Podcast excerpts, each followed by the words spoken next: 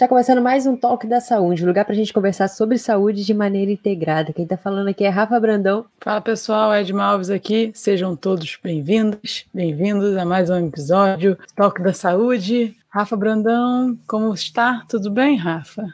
Tá tudo bem. Tem tempo que a gente não grava, hein, Edma? Agora é. com esse podcast de 15 em 15, com a newsletter aparecendo, tá ficando cada vez mais espaçado. Então dá saudade, né? Dá saudade. Mas se tem episódio novo é porque tem assunto bom, porque agora também a gente está conseguindo falar mais sobre assuntos que tá, estão faltando nesses 140 episódios que a gente já tem, né, Rafa? então a gente está indo é atrás das pessoas com assuntos novos. Então, aproveitando, antes Super de importante. falar sobre o assunto. A Rafa falou bem, a gente agora tem a newsletter, você pode receber direto no seu e-mail preferido as notícias atuais sobre saúde, o que está acontecendo no mercado de saúde no mundo, as principais notícias, novidades. Então, se inscreva, coloca lá no site o seu melhor e-mail que quinzenalmente chegará às 6 e 3 da manhã no seu e-mail, pontualmente. Lembrando também, galera, a gente está em todas as plataformas, Spotify, uh, outras plataformas de podcast, Apple Podcast, YouTube, YouTube. Twitter, LinkedIn, Instagram. Medium, né? Medium, nossos blog, Medium. nosso blog. É verdade, nós temos o blog. Quem gosta de ler. Galera, e você que está no Spotify, não esquece de dar aquelas cinco estrelinhas aí pra gente, se você gostar do programa, porque isso, além de compartilhar os conteúdos, ajuda a gente a chegar a cada vez mais pessoas. Mas vamos falar? Já dei todos os recados, Edma? Rafa, esse é episódio é o famoso sincronicidade do universo, não é, Rafa? Esse episódio. Estávamos falando sobre isso. A gente precisa encontrar alguém para uhum. falar sobre isso. É verdade. A gente precisa falar sobre esse assunto que é inédito, então já aviso logo para a convidada, é um assunto inédito no nosso talk. E a gente quer levantar uh, reflexões aqui hoje, porque ainda é um tabu é, esse assunto, ainda não se sabe muito bem se é uma coisa, como se diz, opção, uh, ou se vem, o que, que é isso. A gente ainda precisa conversar muito mais sobre isso e entender como um, cuidar dessas pessoas, como entender que elas estão sim em uma minoria e a gente precisa aprender a cuidar delas como profissionais de saúde, como pessoas, colegas e conv que convivem no bairro, que convivem nos ambientes em geral. Então é um grande prazer falar sobre isso aqui pra gente. A gente está cheia de dúvida, doutora. Se prepare, porque a gente está aqui. A gente ficou com vergonha, a gente só mandou três perguntas, mas a gente é. tem 30. então, muito obrigada, doutora Juliana Gabriel, por estar aqui, aceitar o nosso convite para falar desse assunto. A Rafa me deu essa Qual é missão, assunto, Edma? É, me deu essa missão logo cedo de, ó, eu vou acertar, quer ver, ó? Transgeneridade, Educação e Saúde. Seja bem-vinda, doutora Muito Juliana bem. Gabriel. Quem é você e por que esse assunto entrou na sua vida? E aproveita e me conta, o que é a tribo?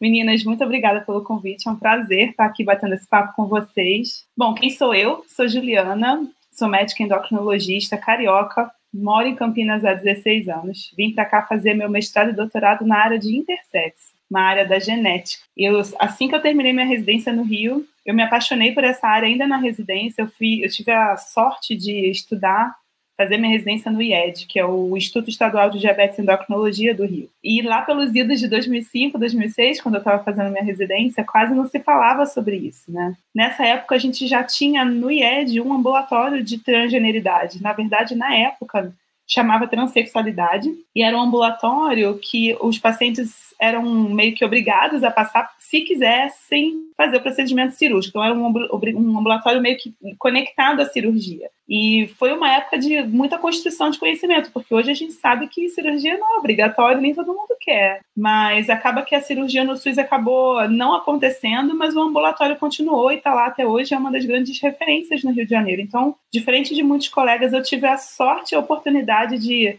trabalhar com a endocrinologia do sistema reprodutor desde cedo de, da minha formação, me apaixonei por essa área. Como a transgeneridade entrou na minha vida foi lá na residência e a vontade de trabalhar com isso veio a partir do meu primeiro atendimento da minha primeira paciente trans, que era uma mulher de 40 anos e pela primeira vez na vida estava recebendo atendimento para a sua hormonização. E aquilo me tocou profundamente, porque eu sempre trabalhei no SUS, meu pai é médico, sempre foi médico do SUS, ele fazia puericultura, quer dizer, a maioria das pessoas que a gente conhece tem acesso ao SUS quando nasce. E conhecer uma pessoa que tinha passado por tantas exclusões na sua vida, ouvir sua história de vida e ver que só aos 40 anos ela estava conseguindo atendimento, aquilo para mim foi, sabe, uma facada no peito. E eu, eu já contei essa história outras vezes aí nas redes, mas depois desse primeiro atendimento eu não tinha nem ideia, eu não sabia o que era, não tinha tido isso na minha graduação. Eu terminei o atendimento, fui pro banheiro chorar com aquela história de vida. Eu falei que a partir dali eu queria fazer alguma coisa. Acabei me apaixonando pela área da genética, né, do desenvolvimento sexual e vim para a Unicamp estudar essa área, que hoje o pessoal é, chama de intersexo, mas a gente tem termos técnicos para isso, né? E eu trabalho com isso então há mais de 15 anos, em paralelo também no atendimento a pessoas trans, tanto no, no consultório, no SUS. E é isso, isso é um pouquinho da minha história como pessoa, como profissional. É, como eu falei, fiz o mestrado e doutorado, sou professora universitária, e eu sempre acreditei que a educação transforma. Então, por causa disso, eu comecei um trabalho também de educação para o público geral, que é o meu canal do YouTube, o Endocrinologia para Todos, que hoje é Endocrinologia para Todos Tribo. E a tribo, você perguntou, né, o que é a tribo? A tribo é a realização de um sonho, porque eu sempre acreditei numa medicina, eu posso falar de medicina porque eu sou médica, mas aqui eu estou incluindo também todas as áreas da saúde, tá? Eu sempre acreditei nessa articulação de áreas, eu sempre acreditei naquele cuidado em saúde voltado para a pessoa que está ali na minha frente, não para o problema que ela tem, não para a doença ou para o rótulo, né? E eu sempre tive muita dificuldade de atender em 15 minutos, não consigo, eu falo para caramba, vocês vão ver. e tive a oportunidade de trabalhar no SUS como clínica de uma unidade básica, mesmo já sendo endócrino, quando eu vim para Campinas. Fiquei sete anos na mesma unidade, tenho essa vivência aí de atenção primária que marcou meu coração, não sou muito das emergências, dei meus plantões, mas parei assim que eu pude, porque eu gosto de conhecer gente, né? E quando você vai para o particular, muitas vezes não é tão diferente. É uma, uma pressão por produtividade, é, encaixes e mais encaixes, e como se a gente conseguisse fazer alguma coisa por alguém em cinco minutos. Não consigo, pelo, pelo menos não na minha área. Eu não estou dizendo que outras pessoas não conseguem, eu estou dizendo que eu não consigo. E eu sempre quis fazer diferente e eu não tinha como. Então, precisou de muita terapia, processos internos para eu entender que eu não ia conseguir mudar o sistema, mas eu podia mudar a minha própria prática. Então eu comecei um consultório diferente, uma hora por consulta, dentro de um espaço multiprofissional, tentando uma articulação com outras áreas, como a gente tinha no posto, né? Lá a gente tinha enfermeiro, fono, físio, nutricionista, era uma delícia o, o, a unidade básica que eu trabalhei. E depois de uns anos trabalhando sozinha no consultório, esse consultório foi crescendo, eu comecei a fazer parcerias e incluir pessoas. E por que não transformar isso num projeto formal? Então, a tribo nasceu, a tribo é um acrônimo que significa transformação através da metodologia interdisciplinar de base unificada. Então, é isso, a base é única, mas a gente tenta transformar através dessa junção de pessoas, vivências, saberes. Na nossa equipe hoje a gente tem psicólogo, nutri, enfermeira, médicos de diferentes áreas e queremos ampliar. E a gente tem também esse desejo né, de educação e saúde, continuar esse projeto de educação para a população. Em paralelo a isso, como eu sou professora universitária, pesquisadora, nasceu também a Escola Tribo, que é voltada para a capacitação profissional, justamente nesses temas que, que são pouco abordados para que os colegas não passem pelo que eu passei. Foram muitos anos estudando até conseguir é, certas capacitações e o primeiro curso da tribo foi o curso de hormonização para médicos, né, para capacitar médicos nesse processo de hormonização trans. Aí eu fiz um segundo curso para nutricionistas na abordagem nutricional, porque a gente acredita que a alimentação transforma. E aí não fazia sentido ser só o curso da doutora Juliana, porque eu também queria trazer outras pessoas. Então a gente criou uma escola que é a Tribo Educação. Então a tribo virou uma grande tribo, apesar de ser um acrônimo. E esse é o projeto, é o projeto de incluir pessoas, incluir saberes, incluir o, o olhar para aqueles que muitas vezes não são olhados, e é isso. E nessa equipe, quais são os profissionais da saúde? Tem profissionais de educação física? Ainda não, mas tá aberto o convite. Ah, a Rafa sempre cava uma vaga. O pessoal não, não conhece. Não, cavando uma, uma vaga, mas eu, faço, eu, sempre faço essa pergunta. Porque assim como esse tema é novo aqui, muitas pessoas talvez que estejam ouvindo a gente não sabe, a, o profissional de educação física ele foi incluído há pouco tempo, foi, na verdade, incluído, ele foi eh, não validado, oficialmente foi oficialmente como profissional de saúde. Como profissional da saúde. E então as pessoas ainda não sabem disso, inclusive os profissionais que estão dentro do hospital, né? Tem profissionais de educação física agora dentro do hospital que as pessoas não sabem os profissionais provavelmente não sabem que eles têm esse meio de atuação, por isso que eu sempre pergunto. Não estou acabando várias. A, a, entrada da educação física tá, tá no meu projeto inicial, é que não rolou ainda.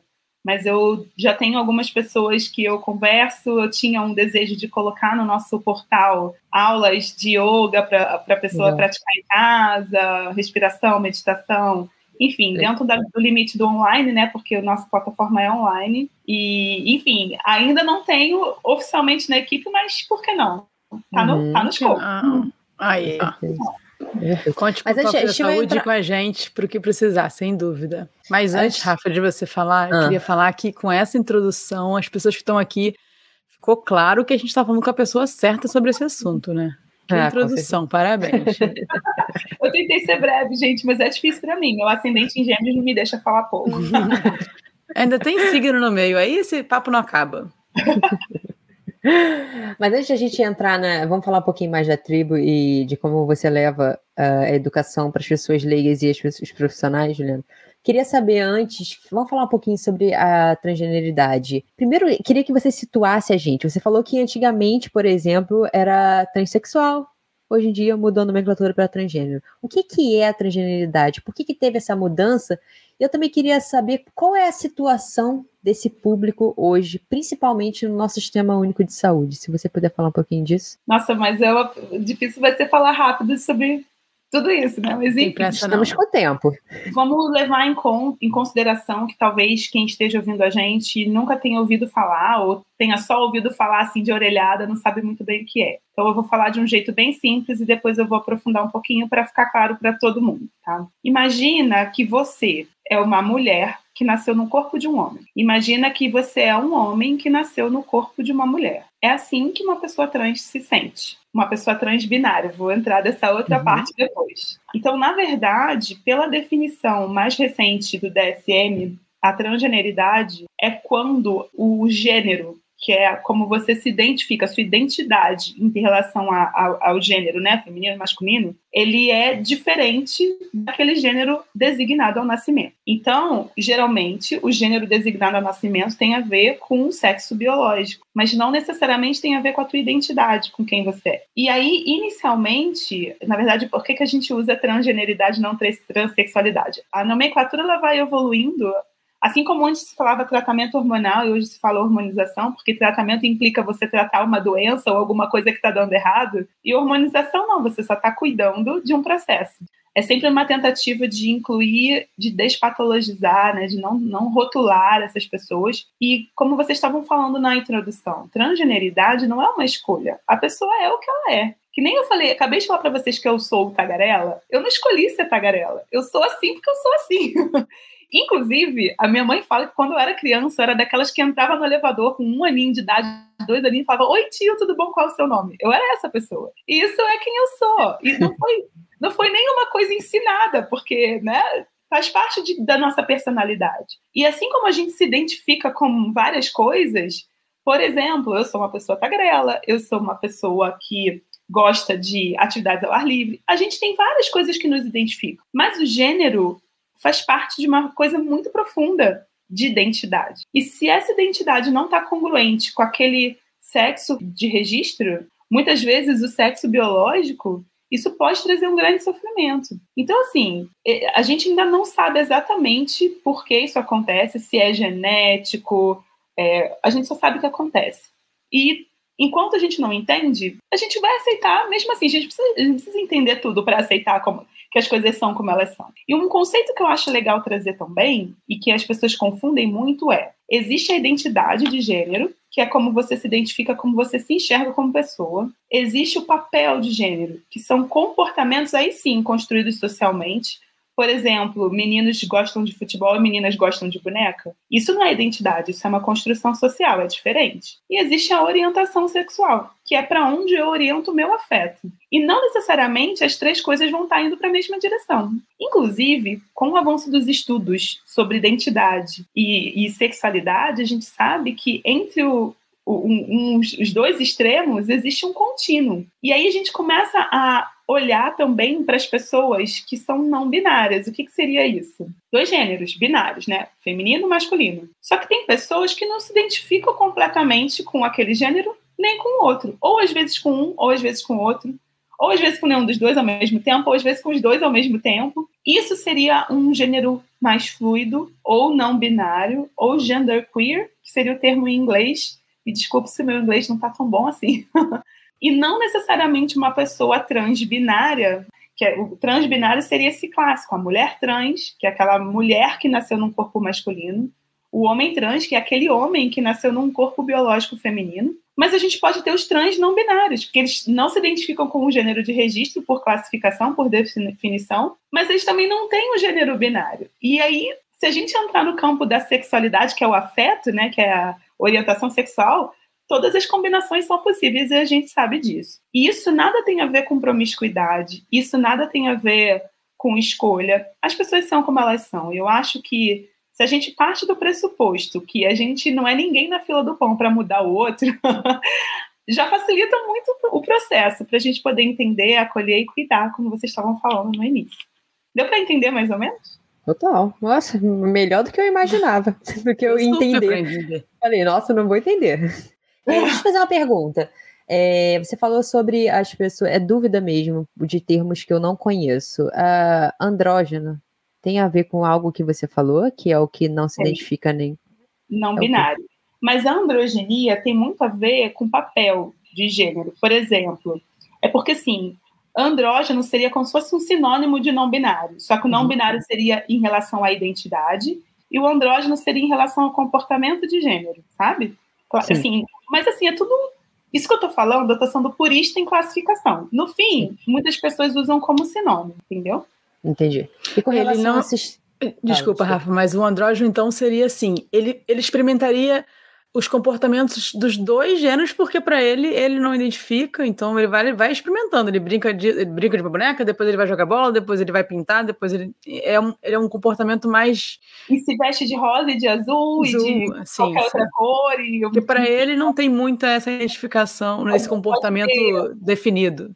Isso, barba e maquiagem e batom e tá tudo certo, tá? Uhum. O andrógeno é aquele que não é binário no seu comportamento, no seu, no seu papel de gênero, vamos dizer assim. E como é que tá em relação às políticas públicas, doutora Juliana, com relação a isso? Tem programa específico? Se não tem, por que, que eles ainda não olharam para isso? Foi uma falta de demanda, por exemplo? Eu acho que não, né? Não, na verdade a demanda existe. É, antigamente o atendimento era feito em alguns poucos centros de pesquisa, né, de referência, a partir de uma portaria que foi publicada, se não me engano, em 2019 ou 2020, acho que 2019, foi uma portaria para a criação de ambulatórios específicos no SUS. Isso começou a aumentar. Então, na verdade, hoje a gente tem centros no Brasil inteiro sendo criados e já acontecendo. E muitas vezes são centros que, que, que, partem da atenção primária, sabe? Que partem do posto mesmo. É um posto que virou o posto de referência.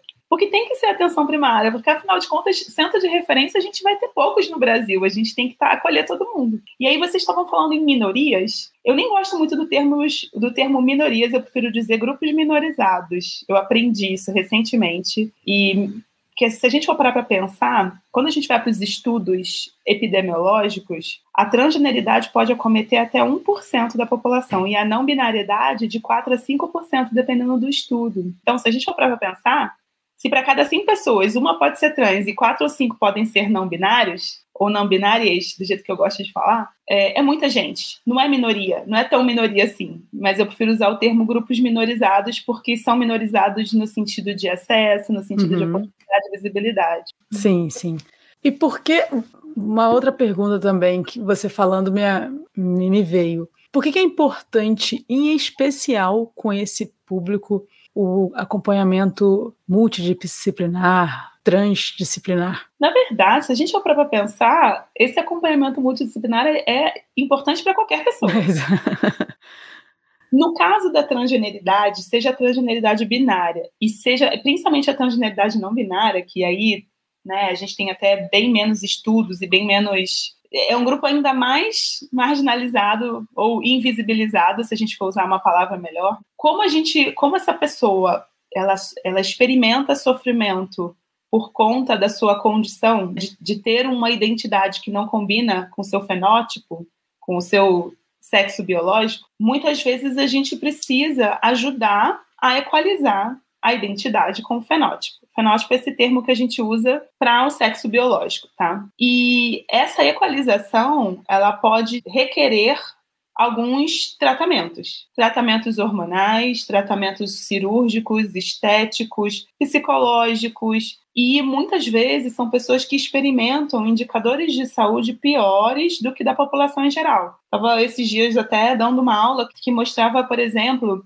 empregabilidade, grau de escolaridade, renda familiar média, são pessoas que muitas vezes são expulsas de casa ou que não conseguem um emprego formal no mercado de trabalho. E aí a gente vai precisar de outras áreas ajudando, então assistência social, jurídica, muitas vezes educação junto. Então, assim, em termos de possibilidade de, de ajuda e tratamento, se a gente está falando de uma população que é vulnerável no sentido econômico mesmo, ou de acessos, como toda população vulnerável, ela requer cuidados que são transdisciplinares e multidisciplinares. E é por isso. É, se você quiser depois aprofundar na parte dos tipos de tratamento, das possibilidades, a gente pode até aprofundar, mas o resumo seria isso. Uhum.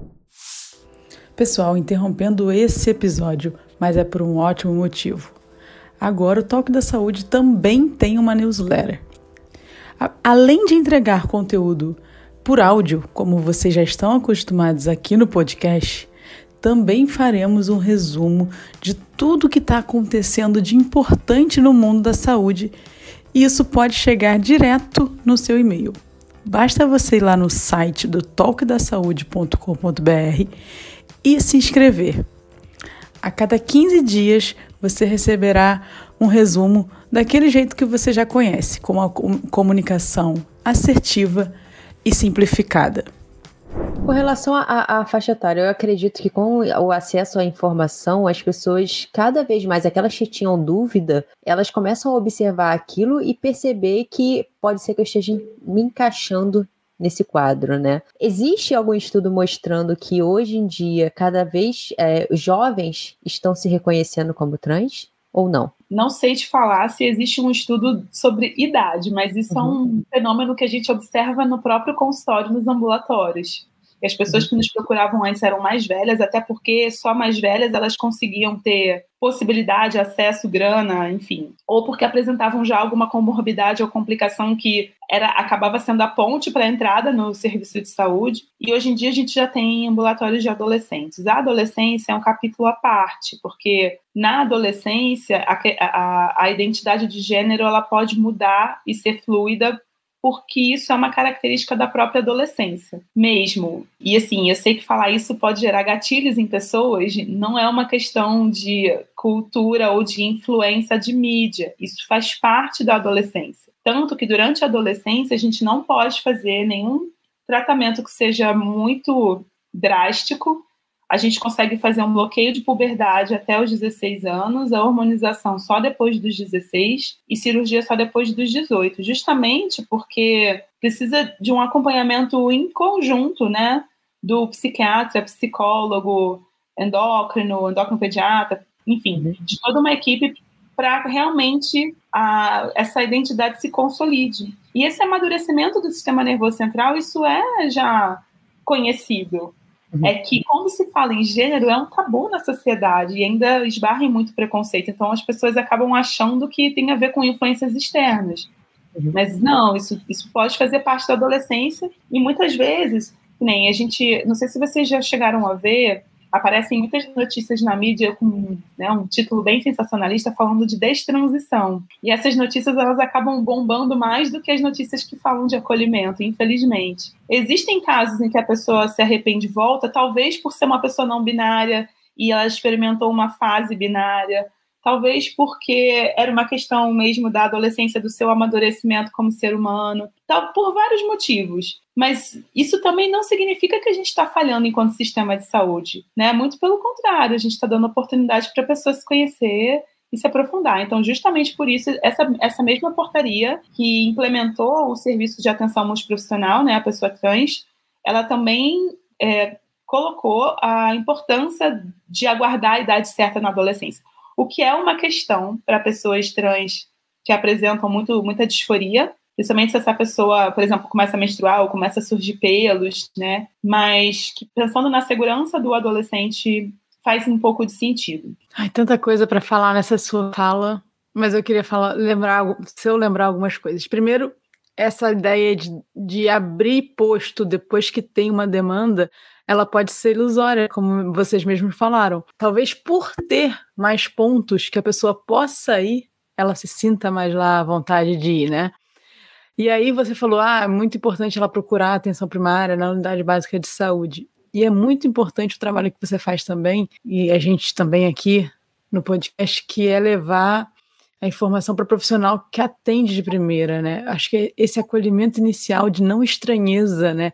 Ou de nunca ter ouvido falar no assunto, tipo, então essa, essa informação pode fazer ele pum, ajudar a pessoa muito mais cedo. Então, também queria destacar isso que vocês falaram. É, Ed, mas você sabe que foi exatamente esse o mote que me levou a, a organizar, junto com a equipe da Tribo Educação, a, o primeiro congresso online multiprofissional de saúde trans. O nosso objetivo era, era começar a levar essa discussão para dentro do meio acadêmico de forma multiprofissional, porque dentro do meio médico, nos congressos de endócrino já tinha. Mas o endócrino, ele, ele não está na ponta. O endócrino muitas vezes é né, o fundo do funil. E nosso congresso, assim, a maioria das pessoas que participaram eram pessoas que trabalhavam na ponta. Foi muito legal. A gente tem esse, isso que você falou, né, é super importante. Não, não, teoricamente, não deveria, deveria ter o centro de referência para casos mais complicados, mas teoricamente qualquer pessoa poderia, da mesma forma que a gente vai no posto para tratar a hipertensão, a dor de garganta, é isso. também poderia ir para ter esse acolhimento, por que não, né? É isso que eu ia falar, porque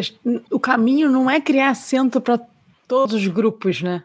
Ao contrário, é todos os grupos serem atendidos no mesmo lugar. É, é isso, isso é o, o, o isso é. Então, mas você pegou meu gancho, porque eu ia fazer esse gancho.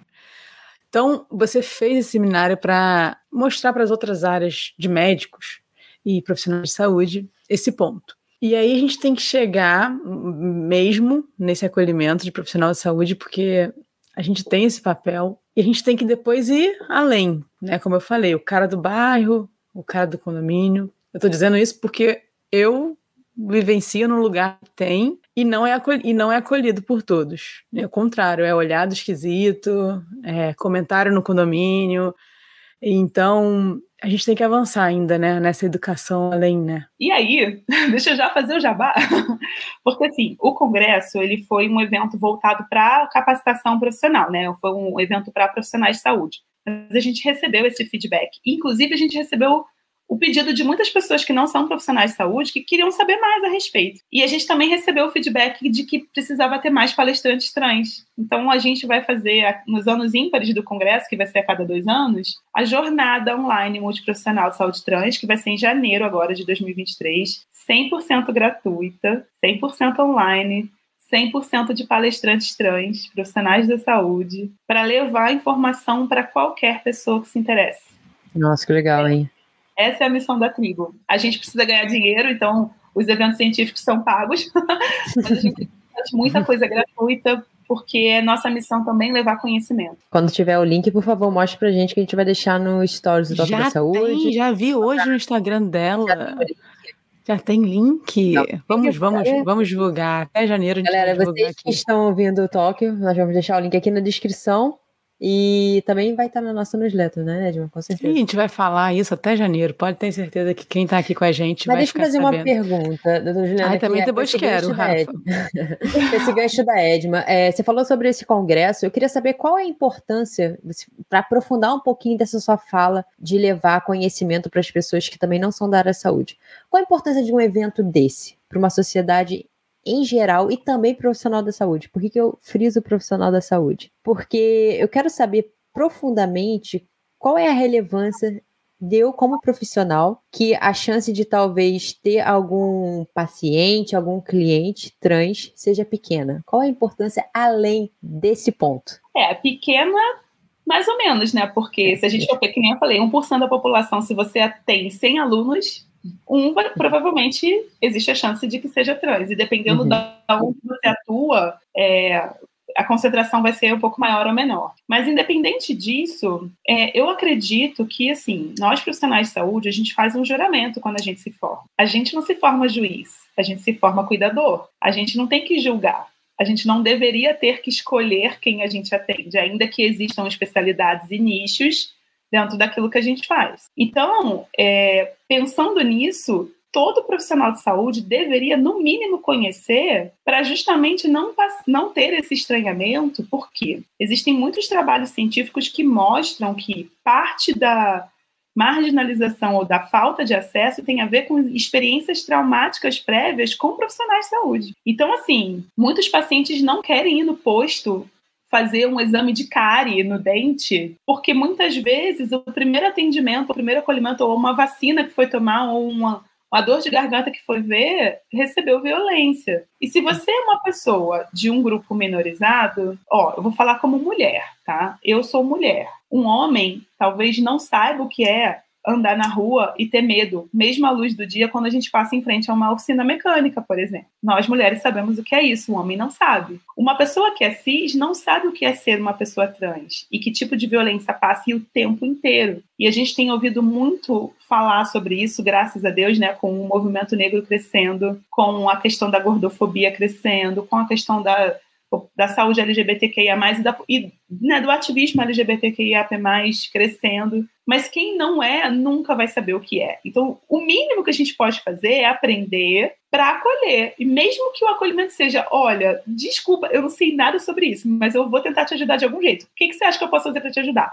Se fizer isso, já está de bom tamanho. E muitas vezes é conhecendo, é ouvindo, é participando desse tipo de evento que você pode, inclusive, ver que talvez o seu campo de atuação profissional possa fazer diferença. Então, vou dar o exemplo da educação física. No processo de hormonização de um homem trans, por exemplo, o crescimento do, da musculatura de membro superior vai ajudar na mudança desse padrão de corpo. E o hormônio sozinho não faz isso, tem que ter treino. Então, eu sei que existem profissionais de educação física se especializando nesse treino para masculinizar o corpo de um homem trans e também para diminuir um pouco dessa musculatura e aumentar o membro inferior nas mulheres trans. E essa mudança corporal pode ter a ajuda do profissional de educação física, que também muitas vezes vai ser o primeiro que vai ouvir dessa pessoa, desse aluno, no caso, se esse aluno está fazendo uso de hormônio de uma fonte que não é confiável, ou, numa dose acima da prescrita pelo médico, esse profissional de educação física é super importante, por exemplo, porque muitas vezes é quem está ali no dia a dia, do lado daquela pessoa. Assim como o Nutri, que muitas vezes vai ver o paciente uma vez por mês, enquanto que às vezes o médico vê uma vez a cada três ou seis meses. Então, olha que importante que é. E muitas vezes, ao estar num evento como esse, você começa a ver possibilidade na tua área de atuação. Então, por exemplo, a harmonização facial é uma coisa que parece que é né, só moda, estética, mas a gente tem harmonização para ajudar nas características masculinas e o rosto mais quadrado ajudam nesse processo também, sabe?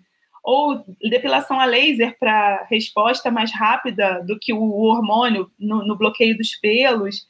Então, assim, no que você se abre para o conhecimento, um mundo novo se abre na sua frente. Eu sou apaixonada por conhecimento, né, gente? Vocês também. Somos, somos.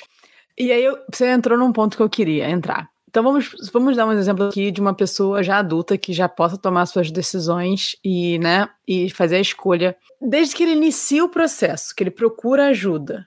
Como é esse passo a passo? É, é até importante a gente falar sobre isso, porque o que você falou faz muito sentido. Quando a pessoa não tem acesso ao, no meio legal, a internet, a dark internet, sei lá como chama isso, dark web, né?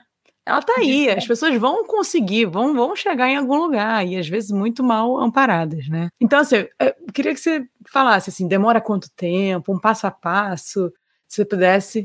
Qual é o caminho importante. mais seguro a se seguir? É. Você sabe que essa é a pergunta de um milhão de dólares, é a pergunta oh. que Mas no congresso em janeiro a gente vai dar, tô brincando. Mas assim, por incrível que pareça, é mais simples do que se imagina.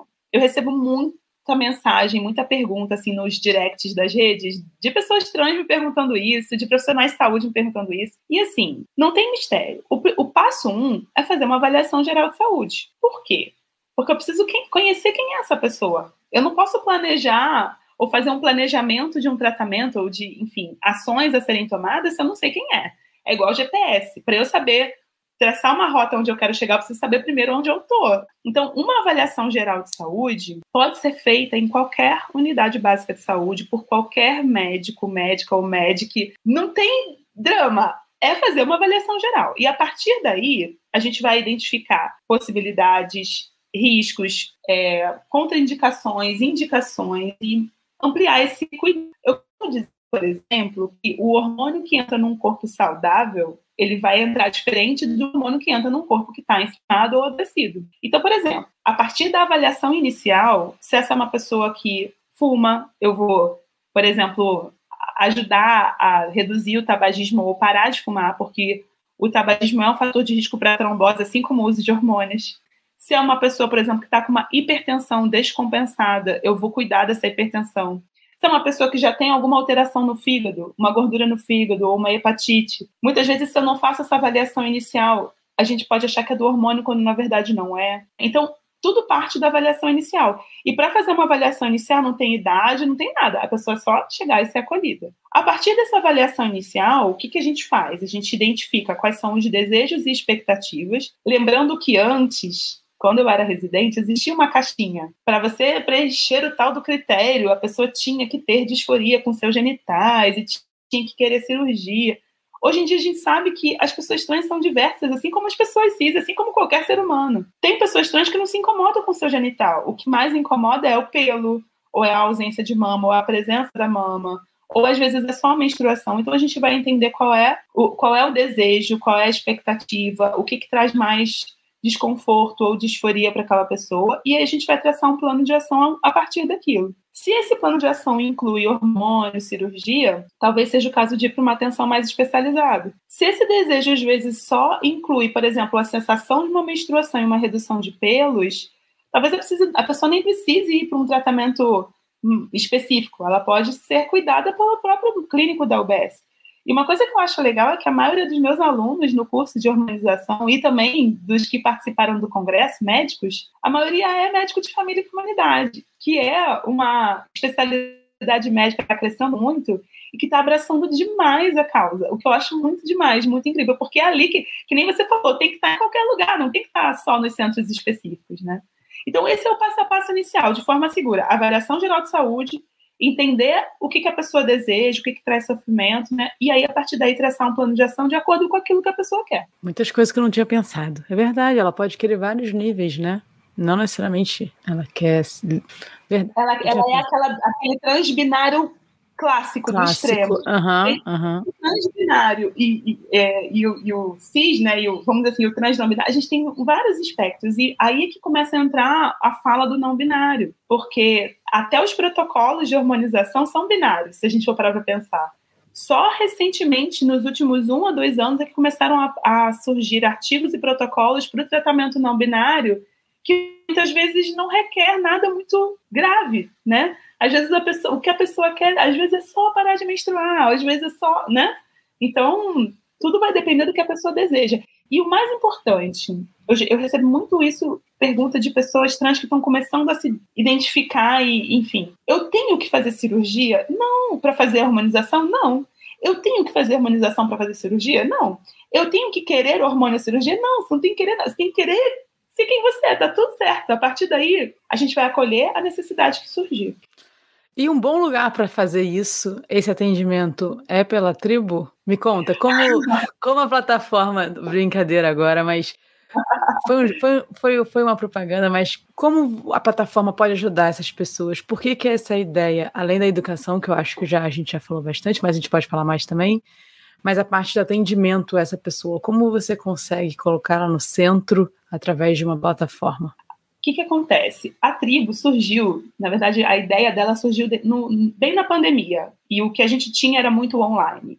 E foi quando a, a teleconsulta e o teleatendimento começaram a ser autorizados por diversos conselhos de classe. E a gente sabe também que profissionais especializados em certos, certas áreas não são fáceis de encontrar em todo lugar. Então, eu quis criar a Tribo como uma plataforma online, né? A gente é uma clínica online, para que a gente possa reunir profissionais de diferentes lugares do Brasil, mas que sejam especializados e tenham valores e conhecimentos né, em comum, para que a gente pudesse acolher pessoas. Só que, assim, uma coisa que eu acho importante falar. É claro que eu também estou aqui para divulgar a tribo, o projeto, o trabalho, mas eu também entendo que a tribo, ela, para poder fazer o que ela faz, a gente não consegue trabalhar com grandes números. E a gente não consegue fazer atendimento de 20 minutos, nem é o, o, o a proposta. Com isso, a gente também não consegue ter um valor muito acessível. A gente não trabalha com convênio, é só particular. É um cuidado mais artesanal, vamos dizer assim. Justamente por isso, a gente tem como projeto mais na frente, de repente, abrir uma oportunidade de consultas pro bono, mas hoje ainda não é viável. E o que a gente encontrou de solução para poder ajudar a maior parte das pessoas é o portal, que é um portal de conteúdos que eles são inicialmente gratuitos, depois ficam fechados para os assinantes. A assinatura é bem acessível, Ali tem muita informação de qualidade, então é o que a gente conseguiu para ajudar pessoas que não teriam condições de arcar. Mas, por outro lado, eu sei que falar de dinheiro também é tabu na nossa sociedade, principalmente por mulheres. Né? Sim, sim. E, e, assim, a gente não tem que. Gente, dinheiro é ferramenta assim como medicina é ferramenta, assim como remédio é ferramenta, cirurgia é ferramenta, a ferramenta ela não é boa ou ruim. Bom ou ruim é o uso que a gente faz dela. Então o dinheiro, ele é só uma ferramenta. A gente, ele não, não pode ser demonizado, também não pode ser glorificado, uma, nenhuma coisa nem outra. A gente tem que fazer um bom uso dele. E para que a gente pudesse fazer esse trabalho da forma como ele é feito, a gente precisa ser remunerado. Então, é, cuidados profissionais né, dar valorização profissional, inclusive financeira, para o trabalho dos profissionais que estão na tribo, também faz parte do, do cuidado integral. Não é só cuidar é. Da, da, do usuário, é cuidar de quem está dentro também. Para que essa pessoa possa fazer o melhor possível, da melhor forma possível, e receber o reconhecimento por isso. Tanto o reconhecimento né, intelectual, mas também o reconhecimento financeiro, porque afinal de contas, boleto não para de chegar porque a gente é bonito e está na internet. Né? Verdade trabalho, então, só para concluir, quem a gente tem hoje na equipe? Nós temos dois médicos de família, é, uma, inclusive, é sexóloga, e é super legal. Que legal. E, e espalhados assim, né, pelo Brasil inteiro. Tem, tem eu de endocrinologista, tem uma endocrinopediatra, temos duas nutris, uma psicóloga e uma enfermeira, tá? Na tribo, gente, todos nós somos capacitados para o atendimento de pessoas trans, para um atendimento clínico sem gordofobia. A gordofobia é também um, uma causa para gente. Para o atendimento de vegetarianos e veganos, eu sou vegana, então isso também é uma causa. E dos intolerantes alimentares, eu também sou uma intolerante alimentar e eu sei que intolerantes alimentares, eles sofrem muito. o mundo não está preparado para quem não pode com glúten, lactose, essas coisas. Então, assim, a gente começou por esses principais temas, mas a gente está com um projeto muito lindo para o ano que vem, de começar a trabalhar outros temas de inclusão, população negra, pessoas com deficiência, neurodivergências, que é um, um tema que a gente está estudando na, enquanto equipe, né, bastante, TEA, TDAH, a própria relação disso com a alimentação, microbiota intestinal. Então, assim, nosso objetivo é cuidar da galera que ficou de fora da panelinha, porque no fim das contas, quem tá lá de fora é tão, tão mais gente, e vai ser tão mais legal se tiver todo mundo na mesma tribo. então, resumindo, é isso. E hoje eu vou, é um site, eu, como que eu acesso vocês? A gente, assim, o nosso site, site mesmo, oficial. Vou, vou melhorar minha pergunta, vou melhorar minha pergunta, Juliana, que eu acho que não foi boa. Eu me acuso aqui. Eu, eu marco uma consulta e aí provavelmente esse médico da família me atende primeiro e aí depois ele faz o encaminhamento. Como eu faço essa primeira, como eu chego em vocês? Como é esse passo Essa é a ideia. Mesmo? essa é a ideia. Mas, assim, como os, uh, os médicos de família entraram mais recentemente, quer dizer, a, a, tribo começou comigo, né? Então, no fim das contas, às vezes é o caminho oposto. A pessoa vem para o endócrino, eu falo, mas eu acho que o que você precisa é de um olhar mais, mais geral, vamos, vai para o médico de família. Mas a ideia é que comece pela medicina de família. Eu acho que a medicina de família é muito potente e ela é capaz de cuidar da maior parte das queixas. A gente está também com um projeto de implementar consulta de enfermeiro, nossa enfermeira fazer uma consulta inicial, uma avaliação. O enfermeiro também consegue resolver muitas dúvidas. Tem as nutris, que às vezes elas são a porta de entrada, às vezes é a psicóloga.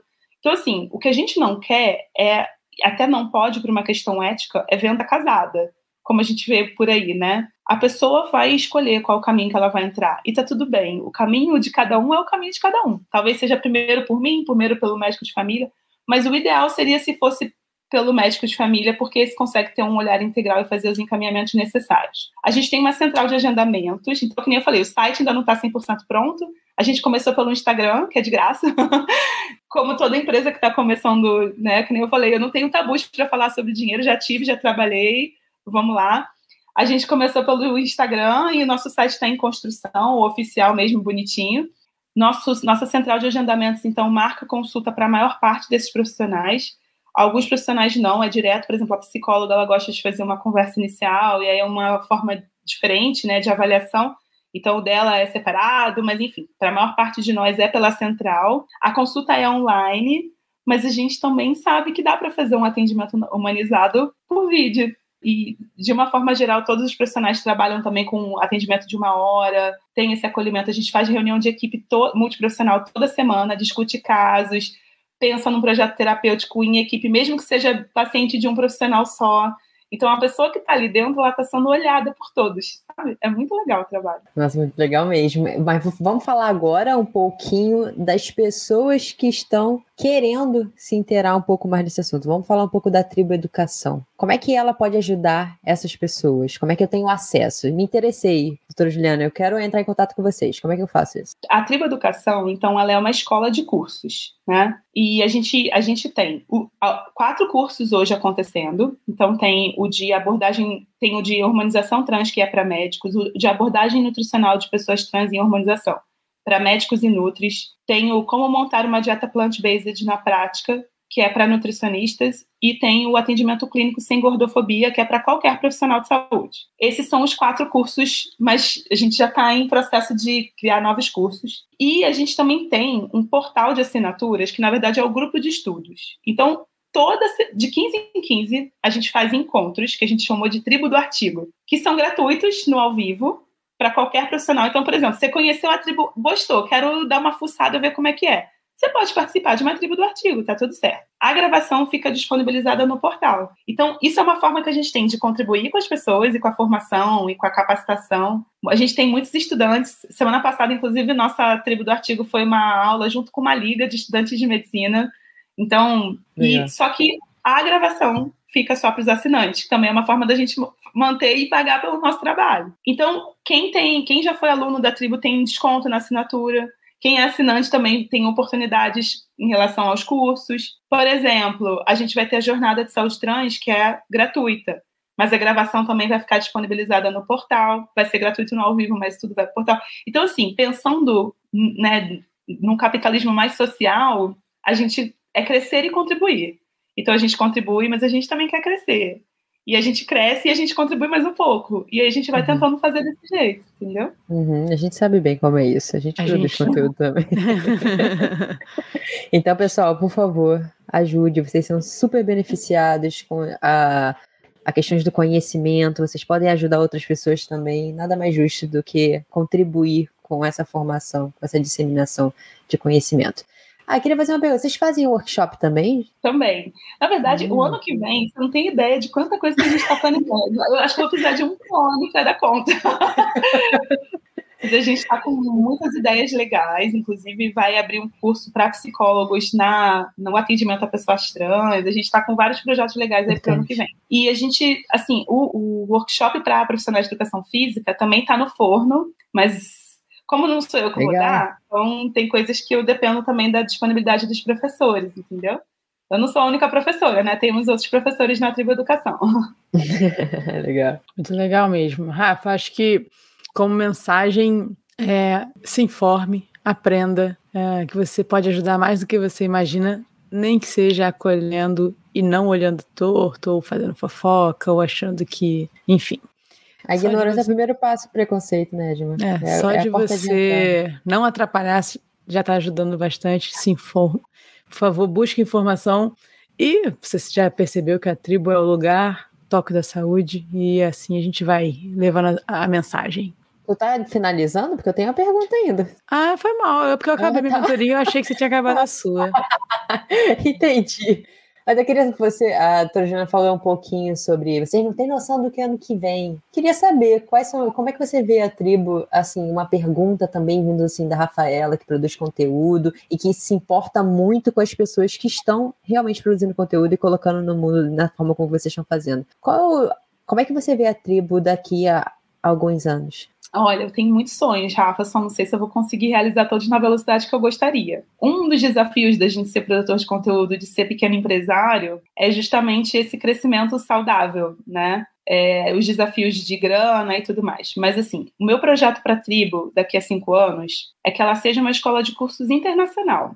Eu já tenho alguns hum. seguidores e profissionais de saúde portugueses ou de países que falam a língua portuguesa, isso já facilita. Mas eu queria que daqui a cinco anos, por exemplo, a gente pudesse ter cursos em espanhol e inglês, a gente pudesse levar esses temas, ou pelo menos os nossos congressos. Então, assim, a gente quer muito, a gente quer muito trabalhar com congressos e eventos, porque são formas que a gente tem de juntar muitos saberes de diferentes pessoas e possibilitar vitrine para essas pessoas. Isso foi o Congresso Saúde Trans e a gente vai ter um congresso ano que vem que vai ser assim, eu não posso falar ainda, mas vai ser, nossa, para acabar com o Pequi de Goiás, como falam, né? A ideia é juntar, unir vários saberes e eu queria muito que isso alcançasse, assim, ultrapassasse os limites do Brasil, uma vez que a internet não tem limites. Mas a gente ainda tem problemas, né? Tem a, o desafio da língua e a gente tem o desafio do orçamento. Então, cabeça nas nuvens, mas o pé, o pé no chão, a ideia é que a gente consiga crescer devagar até também para a gente não adoecer internamente. Então, a, a saúde minha e dos colaboradores também é importante e está no nosso radar. É, então, a ideia é essa, que a gente tenha pelo menos um congresso por ano, pelo menos uma jornada gratuita por ano, que a gente tenha pelo menos uma turma de cada um dos nossos cursos acontecendo por ano, até para que as pessoas possam se organizar financeiramente, para que as pessoas possam, né, ter tempo de consumir esse conteúdo, porque excesso de informação também é um problema. É, a nossa ideia é filtrar e ajudar, e o, o, portal de assinatura é isso, né? Quer dizer, vários conteúdos ali dentro disponibilizados para a pessoa assistir a hora que der, a hora que puder, porque nem sempre dá no ao vivo. E é isso, esse é o nosso projeto de futuro. Legal, vai dar certo. Se depender da gente, já deu. Uhul! Maravilha, obrigada, menina. Imagina. É, mas agora, Edma, aquela parte lá que você gosta. Qual agora é? é o mais difícil. Agora, falar sobre trans para você é fácil, doutora Juliana, mas eu quero saber o que, que é saúde para você. Uau! Vocês sabem que eu, eu, pensei muito no que falar, mas na hora não vem nada, né? É sempre assim. Que mas para mim, saúde é você ter equilíbrio de, de tudo: equilíbrio entre vida pessoal e profissional, equilíbrio entre descanso e atividade, equilíbrio entre comer uma coisinha gostosa porque a gente é filho de Deus também, né? E ter uma alimentação mais regradinha e saudável. Tudo é equilíbrio. E eu acho que o grande desafio para quem trabalha com conteúdo, é, na internet principalmente, é colocar o limite entre a vida pessoal e o trabalho, que tem sido um desafio pessoal. Eu falo muito sobre burnout, porque é uma vivência que eu experimentei.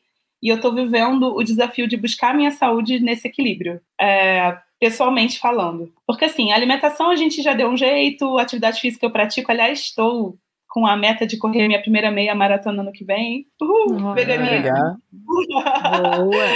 Quarentona, veganíssima, mas eu vou chegar lá. Vai. Exercício a gente se vira, o sono eu já arrumei. Agora, esse equilíbrio entre trabalho e descanso, para mim, é o, é o meu desafio pessoal. E para cada paciente meu, o desafio é outro. E a gente como profissional tem que tentar ajudar, mas a gente também tem que se cuidar acima de qualquer coisa. Então, assim, com todos esses projetos, e vocês estão vendo que eu sou muito empolgada com todo esse projeto, né? É um sonho, é um filho que nasceu. Às vezes é difícil colocar limite nas coisas. Mas é, eu espero que daqui a cinco anos, mais perto dos 50 do que 40, eu esteja um pouco mais equilibrado nesse sentido também e, e tendo mais pessoas me ajudando, mais pessoas no time. Essa é a ideia. Legal, daqui a cinco anos a gente vai te convidar de novo pro Toque da Saúde. Vamos ver. e uma experiência inesquecível. Uma experiência inesquecível. Olha, eu já tive, graças a Deus, muitas na minha vida, mas é, realmente organizar o congresso no último dia, assim, no final do último dia, quando tudo acabou, que eu sentei no sofá e comecei a chorar. Eu falei, eu não acredito que eu fiz isso. Eu não, acredito, eu não acredito que eu. Lógico, eu não fiz sozinha. Né? Eu tive uma equipe maravilhosa me ajudando, mas a nossa equipe é muito enxuta. Nós éramos praticamente quatro pessoas e 30 palestrantes e três dias de transmissão. E quando terminou, eu falei, eu não, não acredito que eu fiz. Nossa, eu queria poder, sabe? Enfim, eu demorei a cair a ficha. Foi muito legal. Foi muito legal mesmo. Foi uma experiência maravilhosa. Principalmente estar nos bastidores e estar tá vendo tudo acontecer, sabe? Tá vendo as pessoas dando feedback positivo, os palestrantes felizes, os congressistas felizes, todo mundo feliz. Foi muito legal, foi inesquecível. Assim, o primeiro eu acho que ficou no coração. Com certeza as próximas edições também vão ser muito incríveis e tal, mas ter conseguido fazer foi muito do tipo, eu acho que agora a tribo vai acontecer mesmo. Porque até o último momento a gente duvida da gente, né? A gente é ensinado a duvidar da nossa capacidade, nós mulheres em especial. E eu já vi muitos homens construindo muitas coisas, mas mulheres construindo uma empresa e um, uma escola, da forma como eu construí, são muito poucas no mercado. Eu estudei o mercado antes disso e eu não tinha referência feminina. E ter conseguido foi muito legal. Então, acho que posso dizer que foi uma experiência de trabalho, mas também foi uma, uma experiência de vitória pessoal, de saber que eu, mulher vegana, sem nenhum homem do meu lado, nesse sentido, a não ser minha família, é, fui lá e fiz. Adorei. Boa, que venham muitas outras. E se você pudesse escolher uma pessoa, só pode uma, para dar aquela longa caminhada e perguntar o que você quisesse, quem seria e por quê? Mas, gente, só uma. Mas vocês sabem que eu tinha uma lista de mais 10, assim. Mas eu acho que. Sabe que eu gostaria de conversar com a Jane Fonda? Que ela é foi... sério? Por quê? Boa! Uma feminista. Ela é uma mulher que ela é protagonista de uma série do Netflix aos quase 80 anos. ela é ótima. Ela é maravilhosa. Ela, ela é maravilhosa. Tem um documentário sobre ela, assim, sobre a questão do feminismo lá atrás. Assim, eu acho que essas mulheres que abriram espaços, né, as mulheres da geração dela abriram muitos espaços para que a gente possa estar aqui hoje. E eu queria, eu queria ter tido ter a oportunidade de trocar ideia com ela, falar assim, Jane, me fala, como você está com 80 e está assim, deusa desse jeito? E trabalhando e produzindo e continua mudando o mundo, tá mudando o mundo desde os anos 60 e continua mudando o mundo até hoje. Eu acho que ia ser muito legal.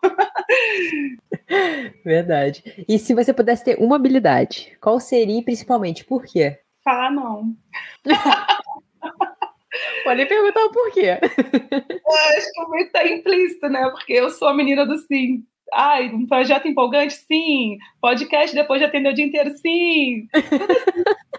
E aí a, o, o tal do equilíbrio acaba ficando de lado. Então, essa era uma habilidade que eu queria desenvolver um pouco melhor. Ah, mas não é fácil essa habilidade aí, né? Pelo menos eu pensei que tu fosse falar quero voar, quero me teletransportar, como é o que aparece, mas essa daí, pelo menos, ah, é? você pode alcançar. É, a, a, que mais aparece aqui é teletransporte. A galera não curte muito avião aqui mesmo, não. é, poder, poder pular o trânsito ia ser interessante, realmente. É verdade. então, Juliana, ah. a gente agradece muito a sua participação. Uh, o assunto realmente a gente queria. Vou te falar uma coisa: a gente procurou muito uma pessoa falando sobre isso. Muito, muito, muito, mas a gente não conseguiu. E um dia a Edma falou assim: como é a energia? A gente estava no congresso de medicina do estilo de vida. E eu, Edma, achamos. A Edma tá brincando. Num lugar onde a saúde é em primeiro lugar, então foi muito especial para a gente ter você aqui. A gente deseja o melhor, o Toque da Saúde tá aberto para você. Qualquer coisa que você precisar de ajuda, porque a gente acredita muito na primeiro uma pessoa que faz tudo de forma genuína, tá? E principalmente quando a pauta, quando o assunto é saúde e educação. Então, muito obrigada por você ter esclarecido pra gente, para quem tá ouvindo a gente. Galera, vamos compartilhar, pelo amor de Deus. Mas antes, Onde é que a gente te encontra? Rede social, presencial? Fala aí todos os canais, porque vai chover e-mail e gente querendo te visitar. Vamos lá. Nas redes, eu, tô, eu tenho meu Insta pessoal, que é o doutora.juliana Gabriel. Tem o Insta da Tribo Saúde, tribo com U, ponto saúde. Da Tribo Educação, a gente colocou em inglês, já pensando na internacionalização. Então, é tribo com U, ponto education. Nosso site hoje é o tribu com o ponto family, mas é, que nem eu falei, é só um site inicial, a gente vai ter depois os. Estamos construindo os específicos. E o canal do YouTube é o Endocrinologia para Todos barra tribo com U. Sempre com U no final. Muito legal. Obrigada que a gente chegou até aqui, pessoal. Por favor, compartilhe esse episódio para o máximo de pessoas que você puder. Faça a mensagem chegar e vai lá no YouTube dela porque ela quer chegar a 100 mil e a gente vai fazer ela chegar rapidinho a 100 mil seguidores. A gente vai ajudar. Vamos que vamos nessa missão. Valeu para quem chegou até aqui. Até 15, é. daqui a 15 dias. 15 dias agora. Valeu, galera. Valeu. Não esquece de compartilhar o episódio.